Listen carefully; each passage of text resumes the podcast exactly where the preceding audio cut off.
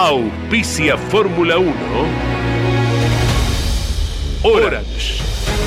Asesores de seguros.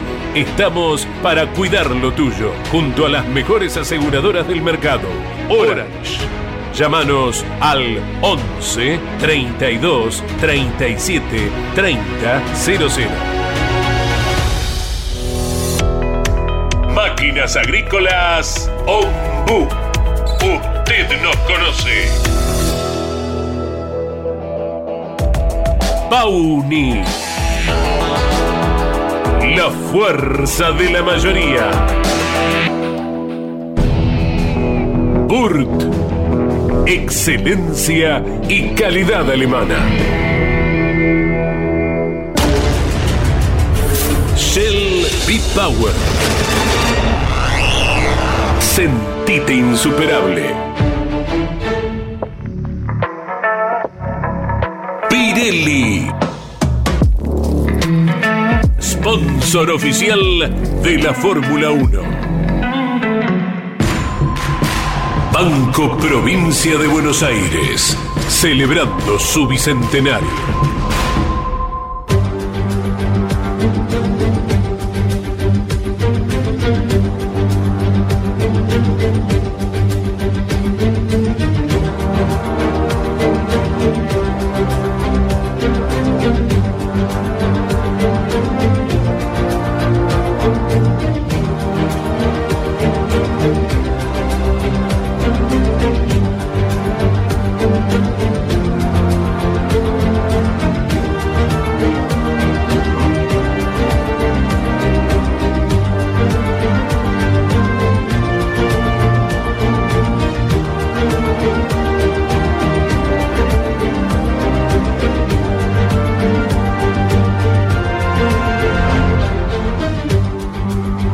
La Fórmula 1? Para los puristas es la máxima expresión tecnológica a nivel mundial. Para los amantes de historias legendarias es nuestro Juan Manuel Fangio, con 46 años, ganando una carrera imposible en el viejo Nürburgring. Para los sensibles es ese tímido granjero escocés llamado Jim Clark, desafiando la muerte en autos y circuitos extremadamente peligrosos mientras aplastaba a sus rivales. Para los románticos es Jackie Stewart contemplando en las tribunas las bellas mujeres, mientras llevaba la gloria a dos marcas que, solo con él, fueron campeonas mundiales. Para los perfeccionistas es Mercedes arrasando cuando decide participar de la máxima. Para los místicos es Ayrton Senna hablando con Dios mientras llevaba su auto a límites increíbles para cualquier otro mortal. La sensación con Ayrton era que realmente Dios manejaba ese McLaren. Para los prácticos es Alain Prost, solo arriesgando hasta lograr el resultado, como un estudioso Napoleón Bonaparte de estos tiempos. Para los amantes de la estrategia es el atlético Michael Schumacher, siendo el mejor de sus tiempos. Los vencía fuera y dentro de la pista. El Kaiser logró hasta ordenar Ferrari. Para los que creen en el destino, es la atrapante historia de Alberto Ascari, forzando los hechos hasta encontrar su propia muerte. Para los apasionados, es el italiano equipo Ferrari. Es rojo pasión sin lógica. Ferrari solo se puede entender desde el corazón de sus tifosis.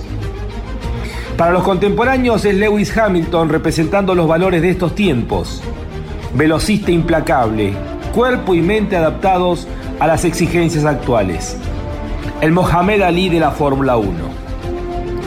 Para los nacionalistas es Emerson Fittipaldi, resignando prestigio y dinero en su momento de mayor gloria, por el sueño de que su país, Brasil, tuviera un gran equipo en la Fórmula 1.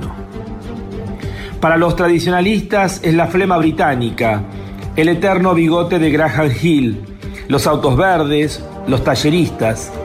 Para ellos, el centro de la Fórmula 1 es el Reino Unido. ¿Qué es la Fórmula 1? Cada uno de ellos tiene su cuota de razón.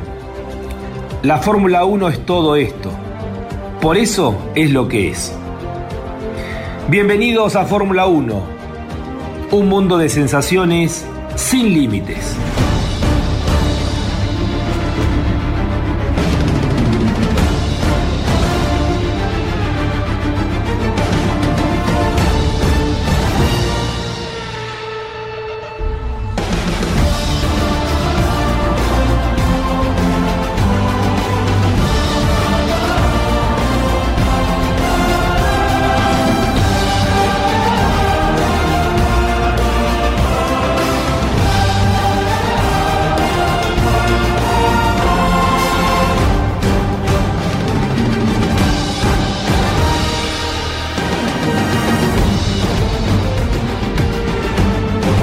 Más popular y prestigiosa disciplina del deporte motor del mundo.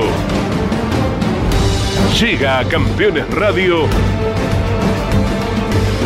Fórmula 1.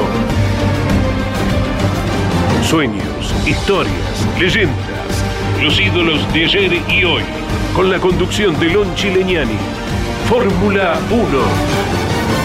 Pasión sin límites.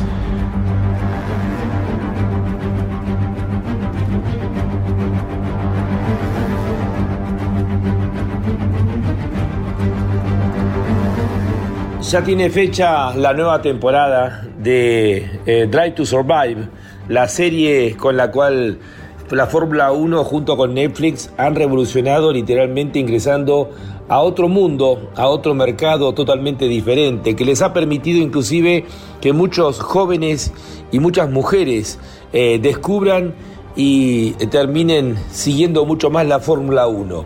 Va a ser el miércoles 8 de marzo, es decir, tres días después del comienzo de la temporada 2023, que será allí en Medio Oriente con el Gran Premio de Bahrein. Será una nueva temporada que tendrá justamente Drive to Survive para disfrutar las intimidades del nuevo reglamento que comenzó a regir a partir del año anterior y también el año entero con el dominio absoluto de Max Verstappen. Esta es una de las noticias que está entregando la Fórmula 1 en estos días y por otro lado, también la gente vinculada a la organización del Gran Premio de Gran Bretaña, eh, es decir, la carrera más histórica, la carrera más legendaria que tiene la Fórmula 1, que comenzara allá en 1950, con una particularidad. Ese fin de semana 120.000 personas se acercaron a Silverstone, que era todavía el viejo aeródromo con el cual se colocaban fardos para poder recibir a la Fórmula 1, la primera carrera en la historia, con la presencia, de hecho, con, la presencia del rey de Gran Bretaña, el rey Jorge de Gran Bretaña. Bueno, la Fórmula 1 está negociando con eh, Silverstone porque tiene intenciones de superar el récord propio de espectadores que ha logrado en esta última temporada.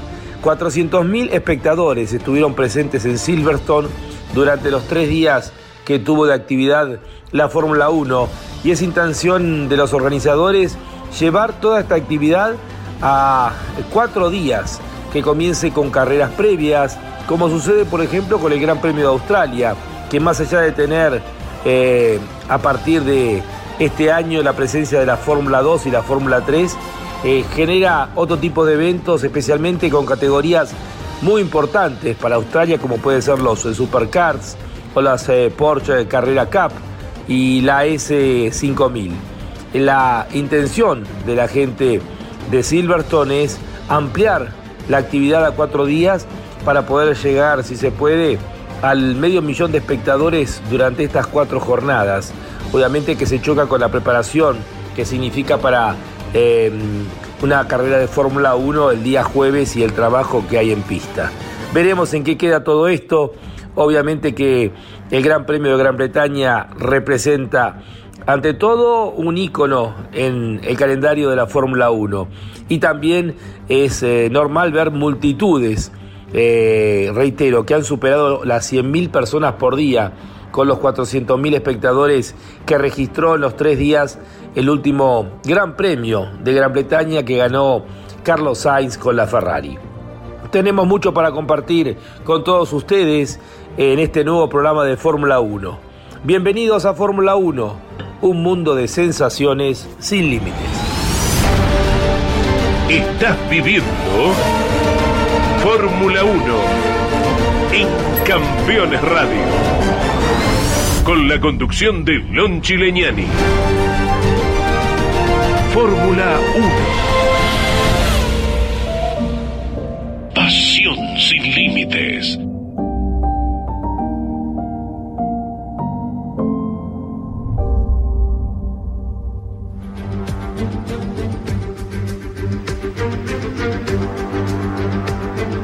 Hola, ¿qué tal? ¿Cómo están? Muy buenas tardes. Aquí estamos una vez más, el equipo campeones, eh, a través eh, de Campeones Radio con Fórmula 1. Programa número 88 de esto que va llegando rápidamente a las 100 emisiones. Ya llevamos 88 emisiones de Fórmula 1.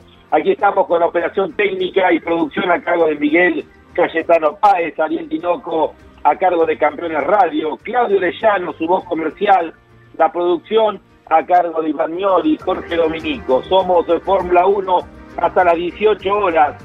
Línea por oyente para aquellos que quieran dejarnos su mensaje, lo pueden hacer al 11 50 54 88 18 11 50 54 88 18.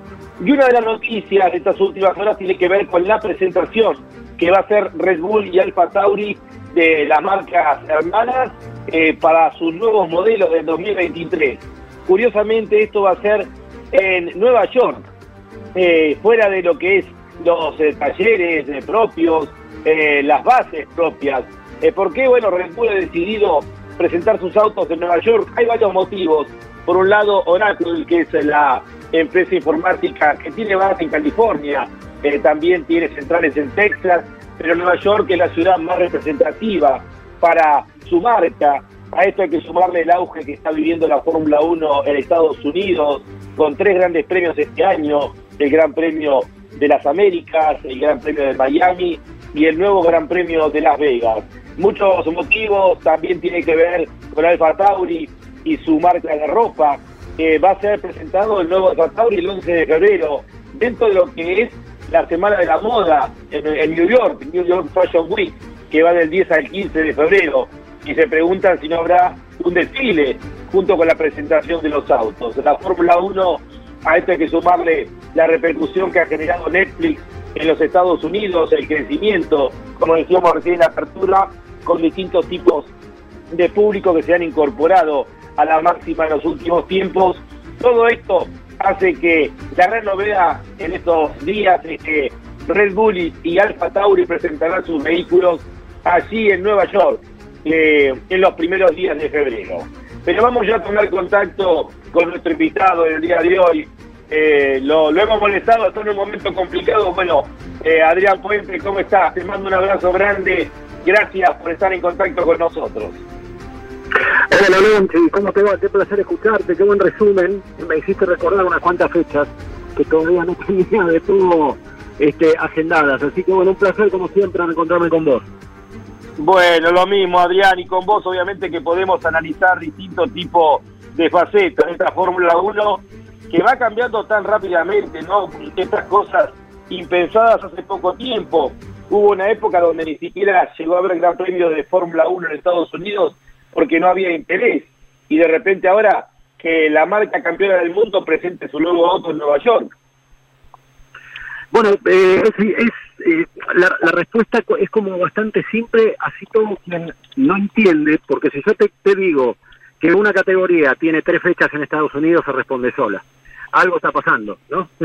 eh, no es la primera vez que pasa en Estados Unidos. Vos conocés mucho de Fórmula 1, no es la primera vez que pasa pero sí es la primera vez que pasa con un mercado norteamericano comprometido también con esto. Antes te acordás que se hacía sobre los callejeros de los hoteles, así de manera bastante, bastante improvisada, eh, pero hoy eh, hay infraestructura aplicada.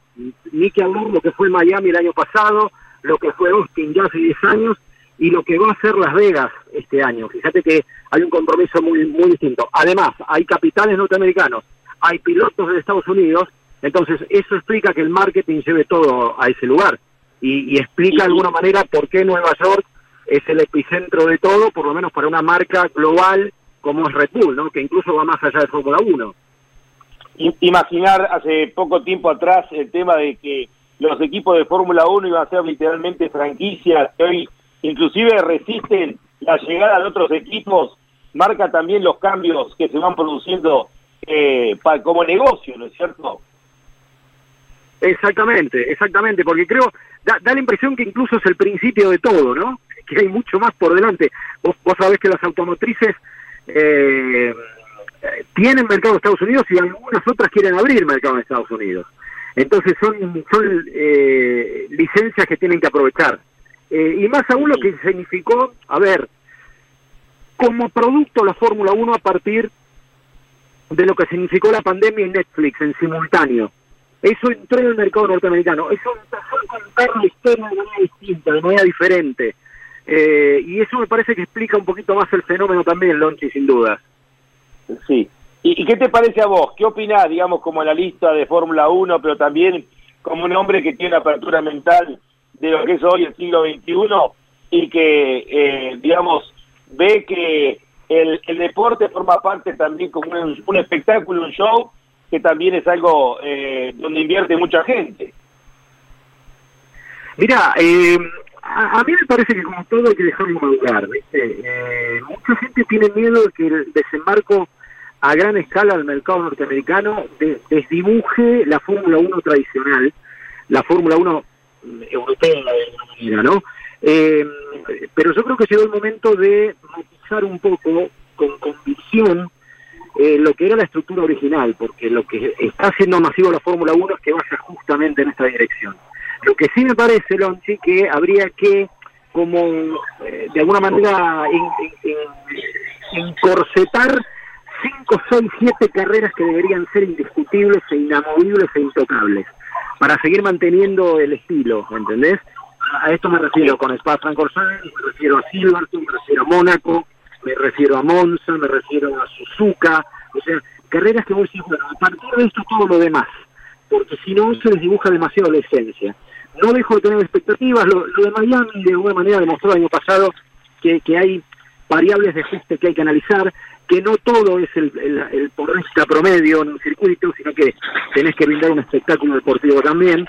Entonces me parece que bueno, este, este es el año donde esos ajustes, me parece, son los que deberían llegar en tiempo y forma, ¿no? Y, y que equilibrar las cosas tal cual las queremos un poco todos, me parece.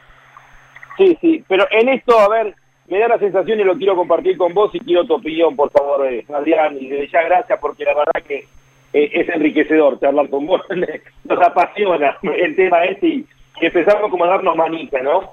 Yo la sensación que tengo es que Liberty Media, más allá que obviamente ha planteado que esto eh, es un gran negocio con muchos inversores, con franquicias, porque de a poco se va blanqueando. Yo la sensación esta de franquicia, le decía días atrás a Diego Sorrero, la tuve en Spa, en aquella frustrada carrera que se dieron tres vueltas y que la carrera no se hizo, yo tuve la sensación de que le estaban cuidando el, patrimonio a los inversores. Y bueno, después con el tiempo esto de la franquicia cada vez se va hablando más, con la incorporación o no de Andretti a la Fórmula 1, la decisión de que si los equipos le dan cabida o no y que tienen que pagar un derecho de ingreso. Pero en la comparación con Eccleston, eh, uno podría decir, bueno, este es un grupo americano, tienen eh, como prioridad el negocio, pero eh, salvo en el momento que Bernie volvió para atrás y le dio cabida a Francia en sus últimos años, pero en un momento Eccleston dejó de lado Francia, dejó de lado grandes premios tradicionales para priorizar eh, la vorágine de esos grandes premios en Asia que parecían eh, realmente la posibilidad de ganar mucha plata. Y es como que se volvió un paso para atrás y a pesar de ser eh, norteamericanos, le han dado prioridad de a la cantidad de carreras en Europa. Sí, sí. Eh, eh ¿Sabes lo que pasa? Me parece que son inteligentes, Lonchi. Es un poco lo que decíamos recién, ¿no? Ellos saben que hay una matriz europea que vos no la podés omitir, porque ahí está la historia, ahí está el nacimiento, ahí están los mejores circuitos, fíjate que son todos los que te mencioné, a excepción de Japón, este, creo que son, entiendo que son los mejores circuitos, entonces entienden que tiene que haber un equilibrio. Vos no podés, la verdad, voy a organizar un fin de semana de Fórmula 1, es carísimo, cada vez es más caro. Vos viste lo que fue el Mundial de Fútbol en Qatar. Para llegar a ese estándar, cada vez es más caro, cada vez es más eh, inabordable. Entonces, necesitas de capitales no tradicionales en el deporte para que se pueda desarrollar esa escala. Ahí es donde vos no podés dejar de lado los capitales asiáticos o los capitales árabes, básicamente, ¿no? por algo el privilegio que tiene Abu Dhabi, por algo el privilegio que tiene Arabia Saudita, que casi sin historia, pero ocupan lugares de privilegio dentro del calendario.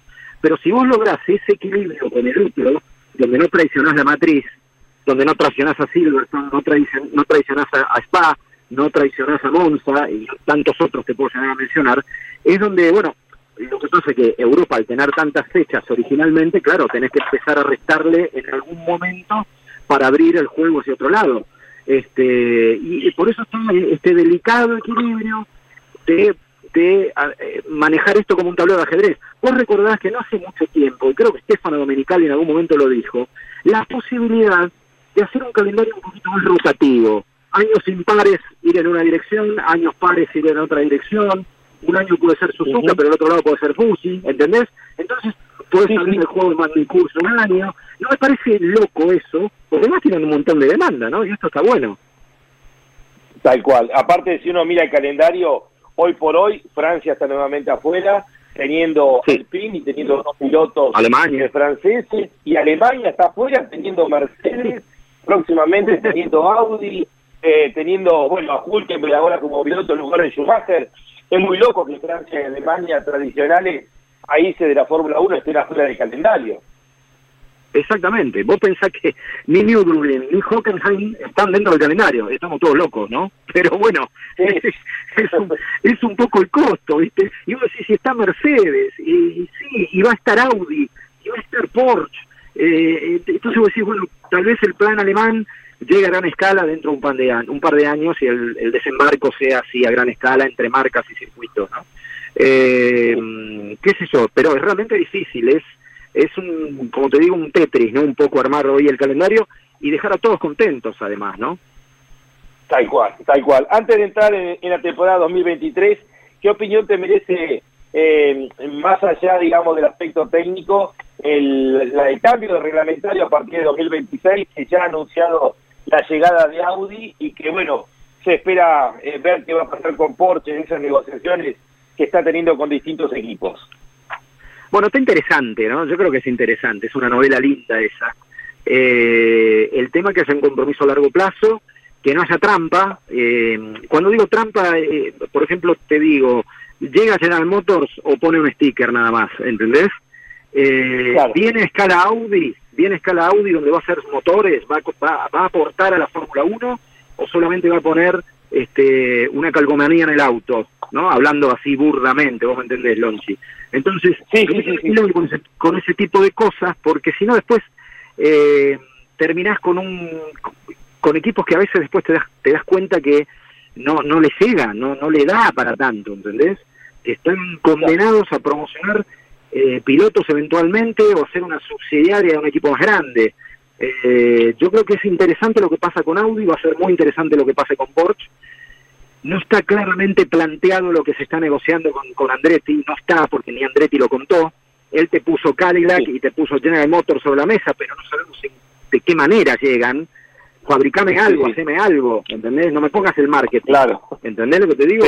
Entonces, tú creo que hay que tener cuidado también con eso. Este, pero me da la impresión de que si ya los compromisos asumidos con grandes terminales, porque Honda seguramente va a seguir, porque Audi se va a incorporar, porque va a haber cambios en las plantas eh, motoras y demás, yo creo que se van a matar. Yo creo que va a estar bueno, ¿no? Creo que va a estar bueno. Vamos a ver cómo reaccionan los demás a ese cambio, ¿no? Me refiero a Red Bull con su con su fábrica de motores, me refiero a Mercedes, me refiero a Renault, me refiero a Ferrari.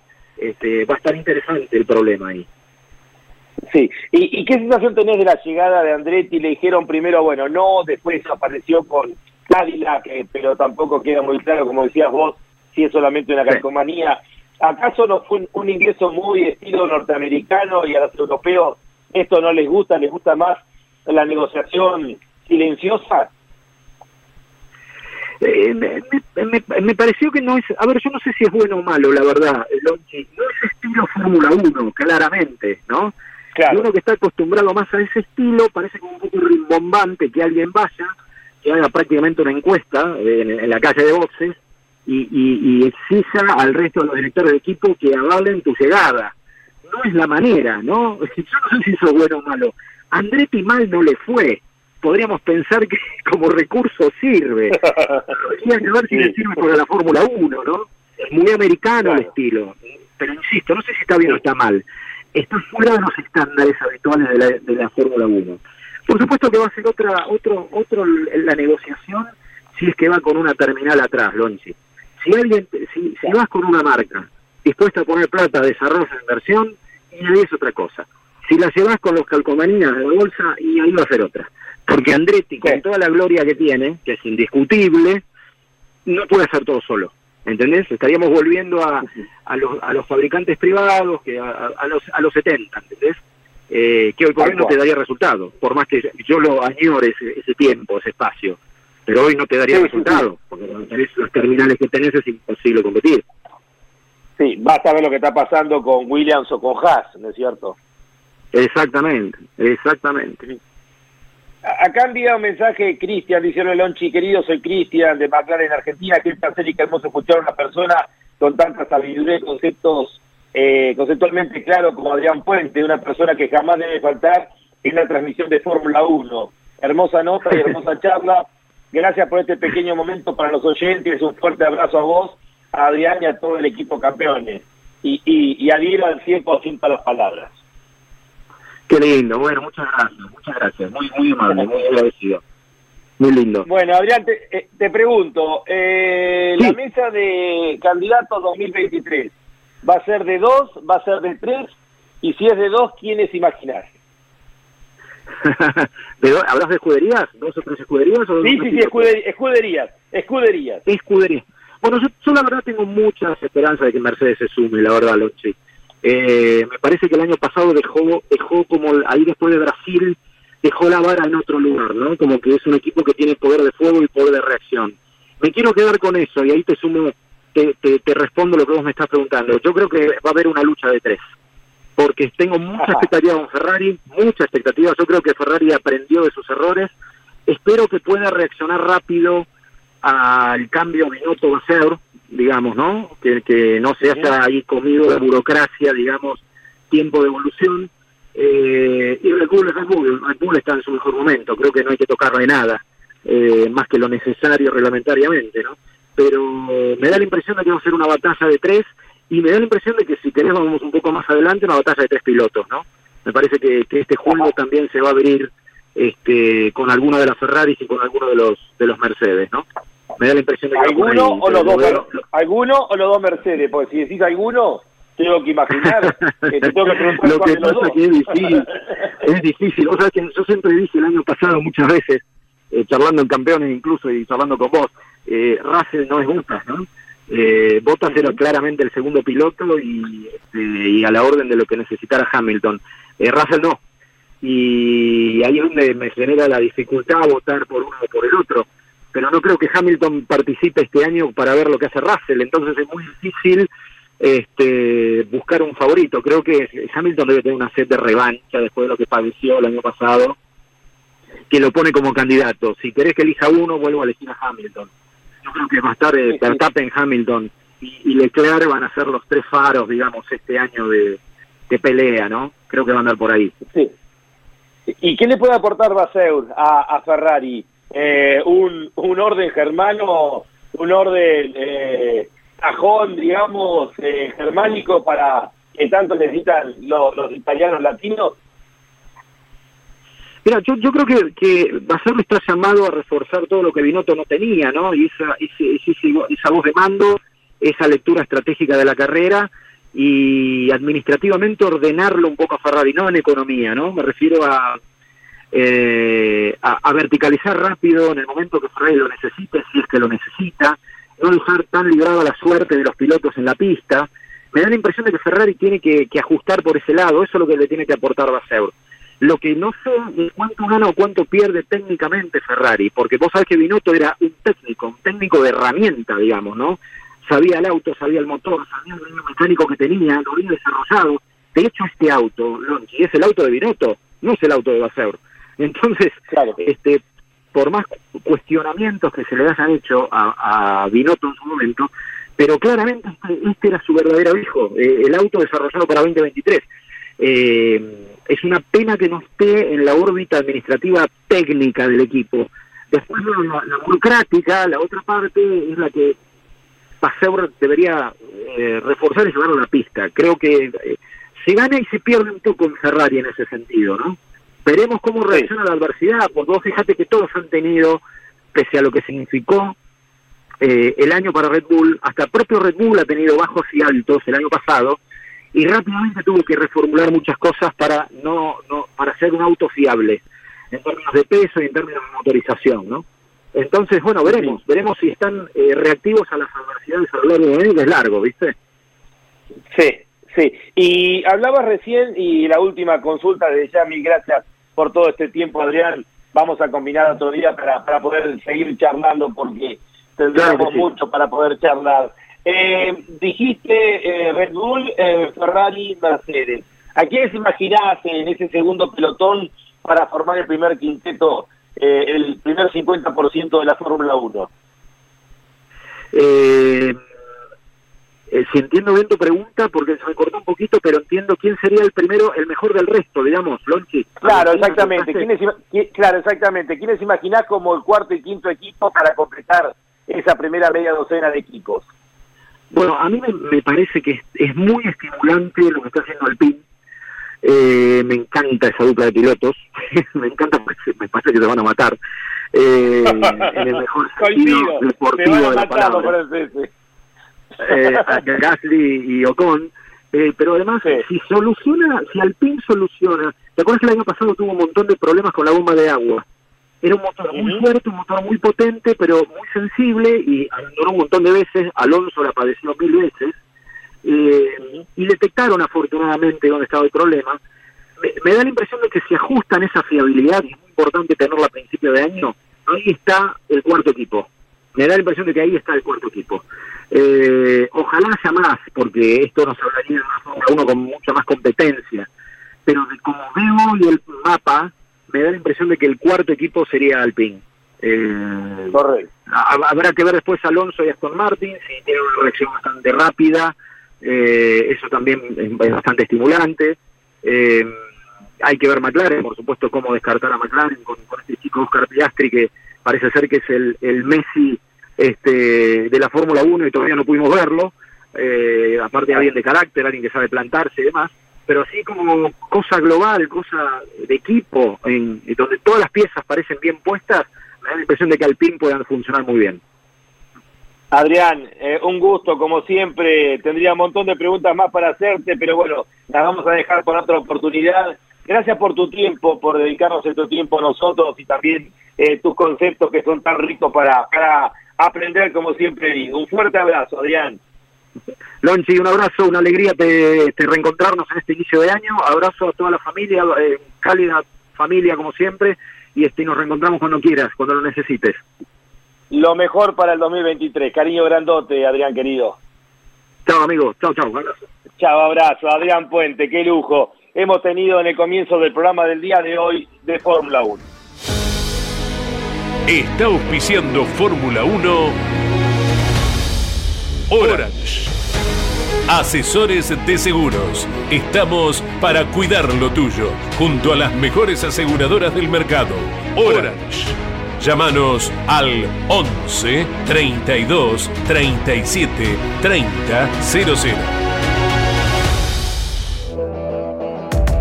Pauni la fuerza de la mayoría.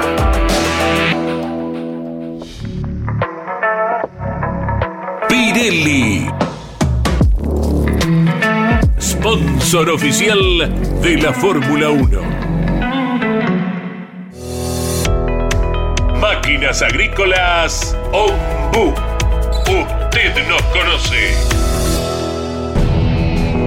Burt excelencia y calidad alemana. Shell V-Power. Sentite insuperable. Estás viviendo Fórmula 1 en Campeones Radio. Con la conducción de Lon Chileñani. Fórmula 1.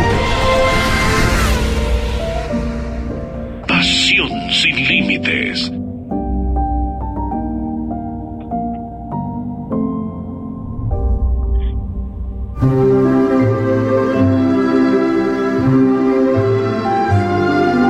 A partir de 1950, miles de historias se han escrito de pilotos, automóviles, circuitos y protagonistas que han hecho cada día más grande a la máxima. Compartimos juntos historias de la Fórmula 1. Un espacio donde la nostalgia tiene su lugar.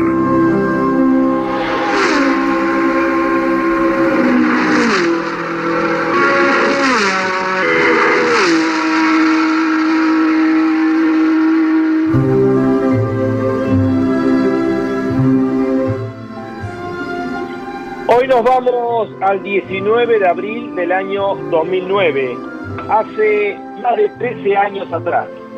Se corría el Gran Premio de China, tercera fecha de las 17 previstas para ese campeonato en el circuito de Shanghái. Jason Button, con el Brown GP para motor Mercedes, había ganado las primeras dos fechas del año, el Gran Premio de Australia y el Gran Premio de Malasia el joven Sebastián Vettel, de solamente 21 años, era la carta fuerte de Red Bull para posicionarse definitivamente dentro de la Fórmula 1. Siete meses atrás le había dado la primera victoria al grupo con el Toro Rosso cuando ganó el Gran Premio de Italia, bajo mucha lluvia. Ese era en aquellos tiempos el joven maravilla Sebastián Vettel. El tercer gran premio que corría para Red Bull le daba la primera pole en la historia a la marca, como lo había hecho también para Toro Rosso en Italia del 2008. La primera pole a 204 kilómetros por hora. Había sido segundo en clasificación Fernando Alonso con el Renault a 20 centésimos y tercero el compañero de equipo de Sebastian Vettel, el veterano Mark Webber, el australiano, a 28 centésimos. El día del Gran Premio amaneció con un auténtico diluvio. La Fórmula 1 venía de correr en Malasia, donde la carrera se acortó y entregó el 50% de los puntos. se largó la carrera con auto de seguridad y el joven Sebastián Vettel fue el puntero durante 49 de las 56 vueltas solo perdió la punta en dos ingresos a boxes, pero después fue prácticamente una carrera de punta a punta. Ganó Sebastián Vettel luego de casi dos horas de carrera, de las cuales 12 habían sido con autos de seguridad.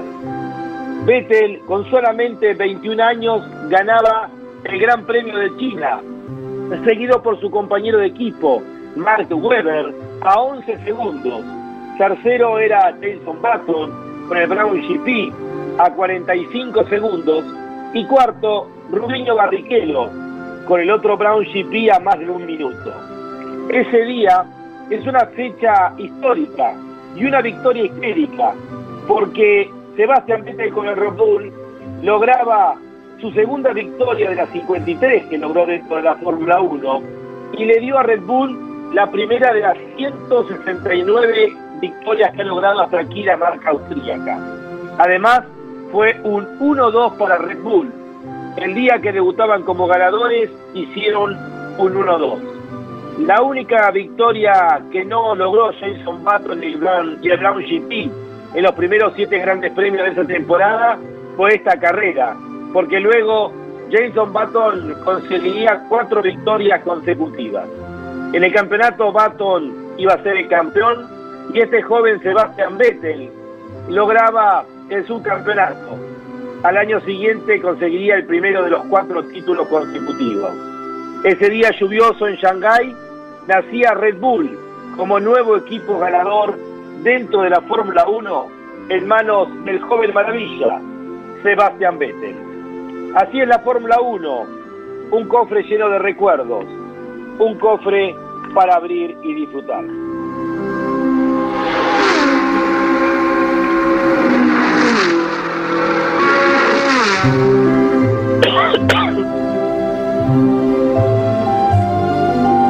Así pasó.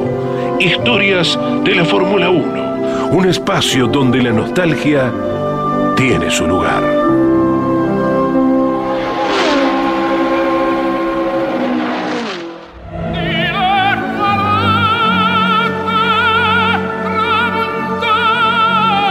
Enzo Ferrari creó una marca de automóviles El tiempo y los tifosis del mundo la convirtieron en leyenda. Ferrari, el sueño de todo piloto. Ferrari, rojo pasión.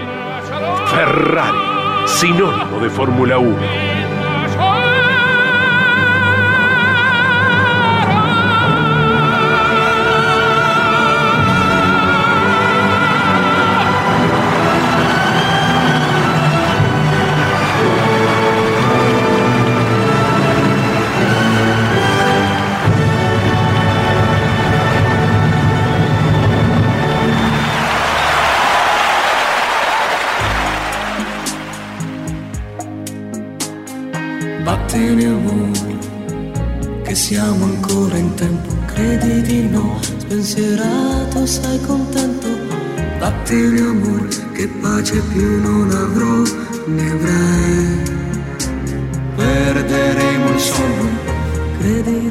Spazio siamo tutti italiani, benvenuto al spazio Ferrari. Bueno, y en este tiempo de receso donde inclusive a nivel Europa están en lo que son eh, los días de descanso, el receso invernal, eh, lo más importante de Ferrari tiene que ver con las negociaciones con las distintas empresas eh, que van a estar involucradas dentro de los sponsors principales que tiene la casa Ferrari. Sabido es que la prioridad siempre va a ser el color rojo de Ferrari, el rojo italiano, y que aquellos que participen lo harán con una mínima, ubicación dentro de los autos, eh, pero igualmente con el valor que significa estar eh, como sponsor dentro de Ferrari. La crisis de las eh, cibermonedas del último año se ha habido influenciada en dos marcas principales de la máxima categoría, Mercedes por un lado y Ferrari por otro, con lo que se ha perdido un sponsor de 55 millones de dólares anuales, eh, que bueno, con todo lo que ha significado esta crisis, inclusive ha llevado tanto a Mercedes y pareciera también a Ferrari a iniciarle eh, demandas por falta de cumplimiento de los contratos a empresas que estaban vinculados tanto con la casa alemana como con la casa italiana. Pero ya rápidamente Ferrari ha reemplazado y parece que con creces la llegada de Genesis, una empresa de líder en todo lo que tiene que ver con tecnología de software, que no solamente va a estar dentro de la Fórmula 1 eh, con Ferrari, sino también está llegando al Mundial de Endurance, al WEC, a los Hypercar que es otra de las grandes y gratas noticias de Ferrari para este año. Eh, es la vuelta de una marca simbólica como Ferrari que estará allí compitiendo de igual a igual con Toyota, con Porsche y con otras marcas legendarias, caso Peugeot. Y Genesis va a estar vinculado al proyecto del WEC y también va a estar dentro del equipo de Fórmula 1. Así que la pérdida de un sponsor o un par de sponsors vinculados a las cibermonedas ha sido reemplazada por algo mucho mejor para lo que es eh, Ferrari y el acompañamiento de empresas estratégicas. Ferrari, rojo pasión.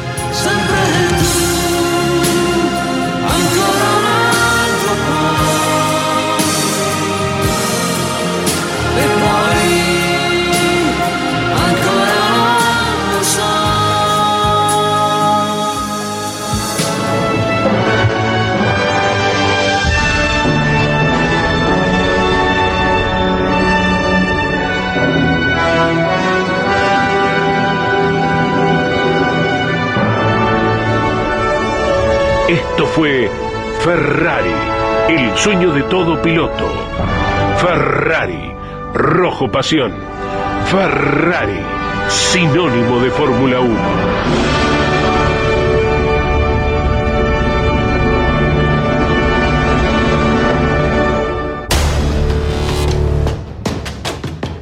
Estadísticas, grandes premios, pilotos, constructores, motores, neumáticos, países, circuitos forman parte del mundo de la categoría más importante del mundo. Ahora en Fórmula 1. Curiosidades de la máxima.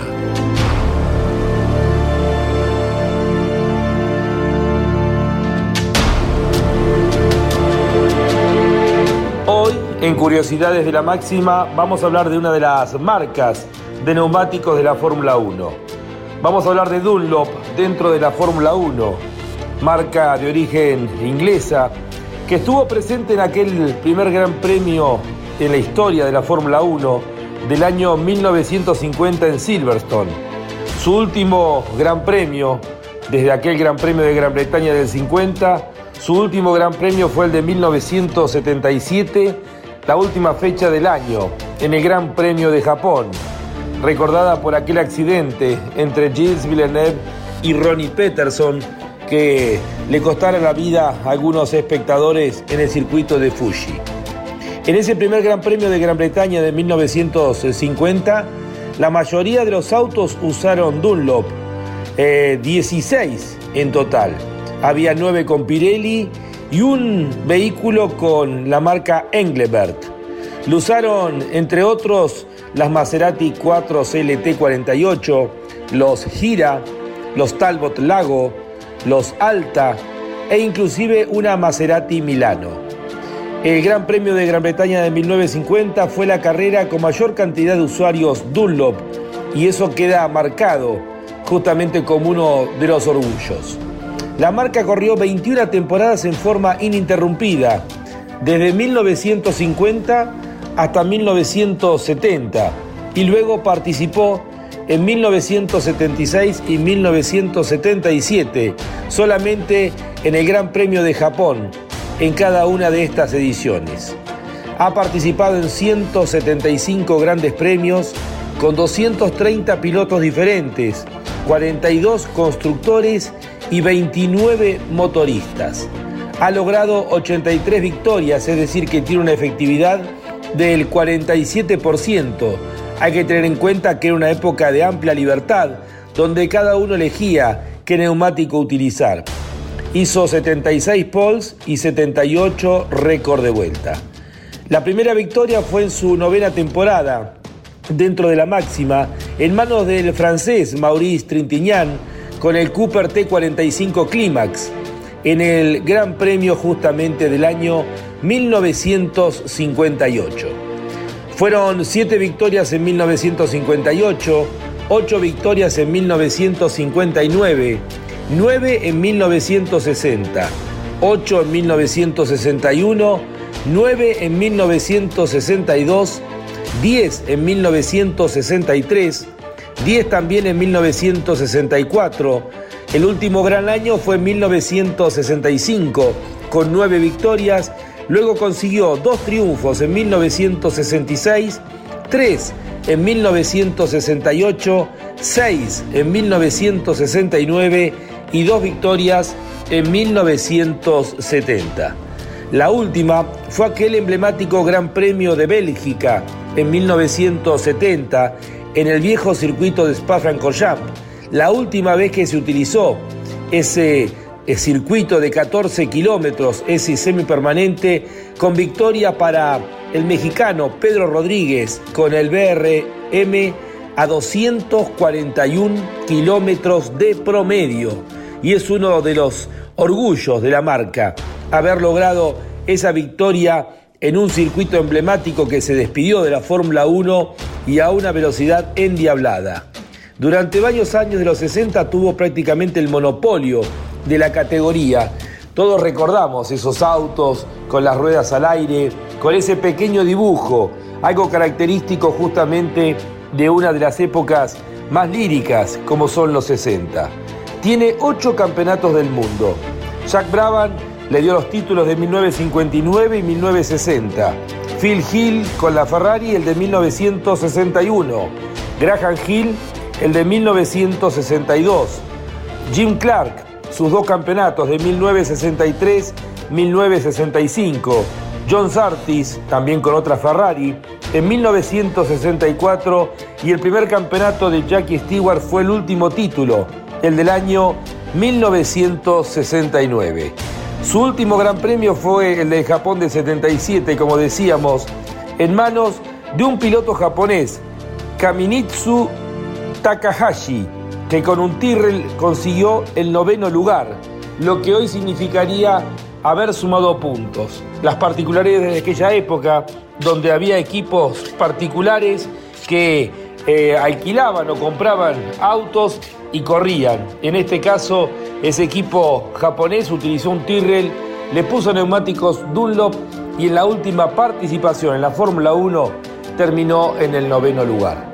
Curiosidades de la máxima categoría. Hoy conocimos un poco más de la marca inglesa Dunlop.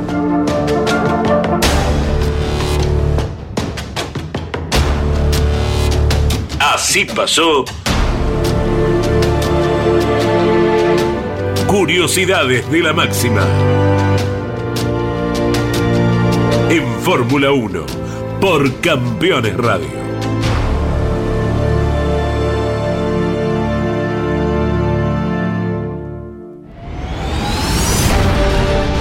Estás viviendo Fórmula 1 en Campeones Radio.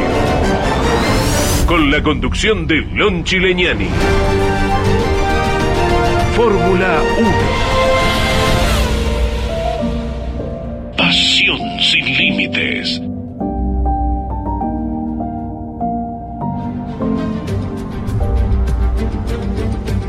Vamos con algunos mensajes de los oyentes. Dice, hola Lonchi, equipo de Fórmula 1, soy Miguel.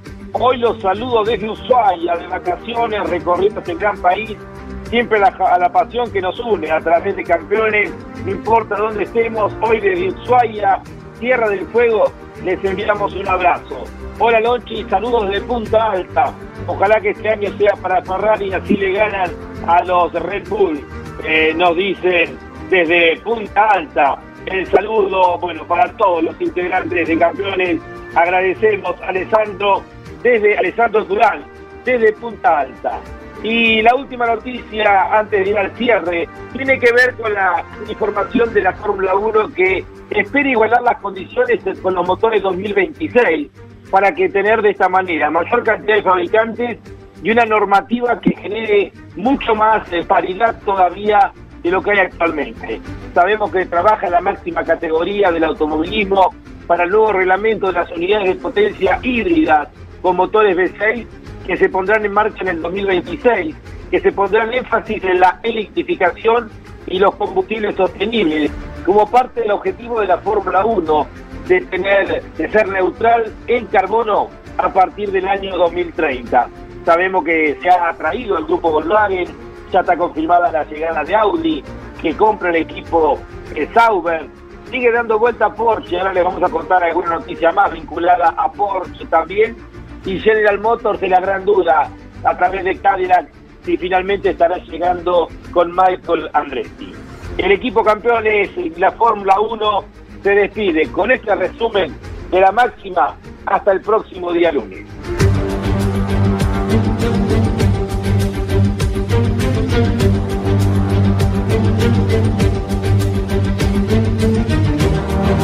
Las últimas dos noticias vinculadas a la máxima que permanentemente entrega informaciones, novedades, trascendidos.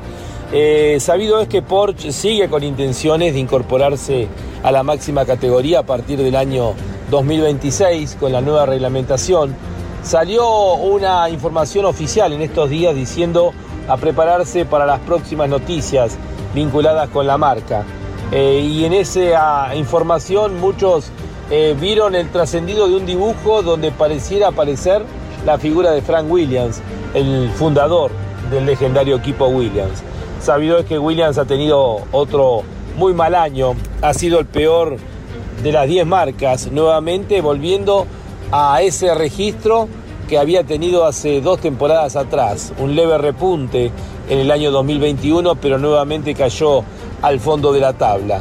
Eh, ha dicho Williams, eh, sus accionistas, que por ahora eh, no hay nada cierto, pero tampoco dando un no rotundo.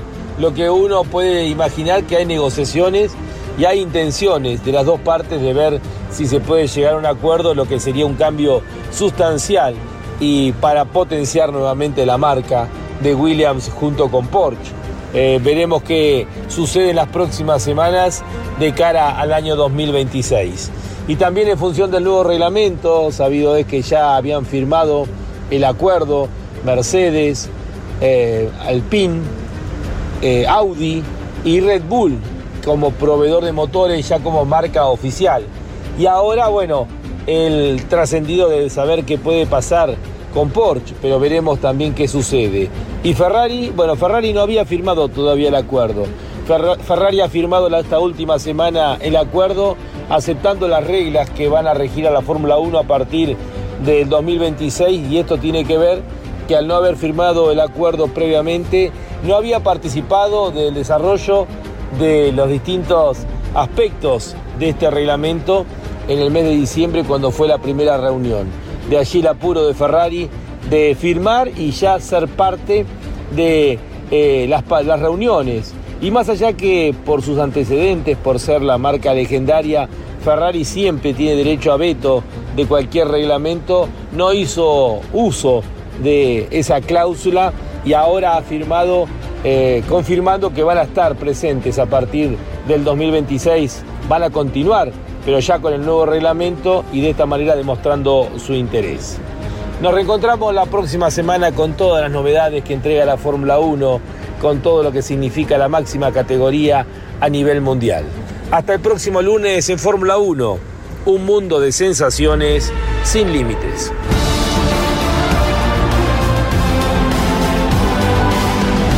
Esto fue Fórmula 1, la más popular y prestigiosa disciplina del deporte motor del mundo, pasó por Campeones Radio.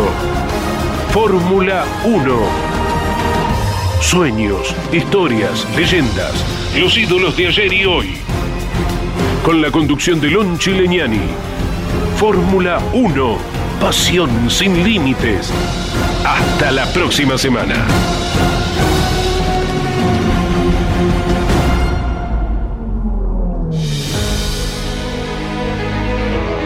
Auspicio Fórmula 1 Orange. Asesores de seguros. Estamos para cuidar lo tuyo, junto a las mejores aseguradoras del mercado. Orange. Llámanos al 11 32 37 30 00. Bauni la fuerza de la mayoría. Máquinas agrícolas Ombu. Usted nos conoce. Burt. Excelencia y calidad alemana. Shell B-Power. Sentite insuperable. Pirelli. Sponsor oficial de la Fórmula 1. Banco Provincia de Buenos Aires, celebrando su bicentenario. Campeones Radio. Una radio 100% automovilismo.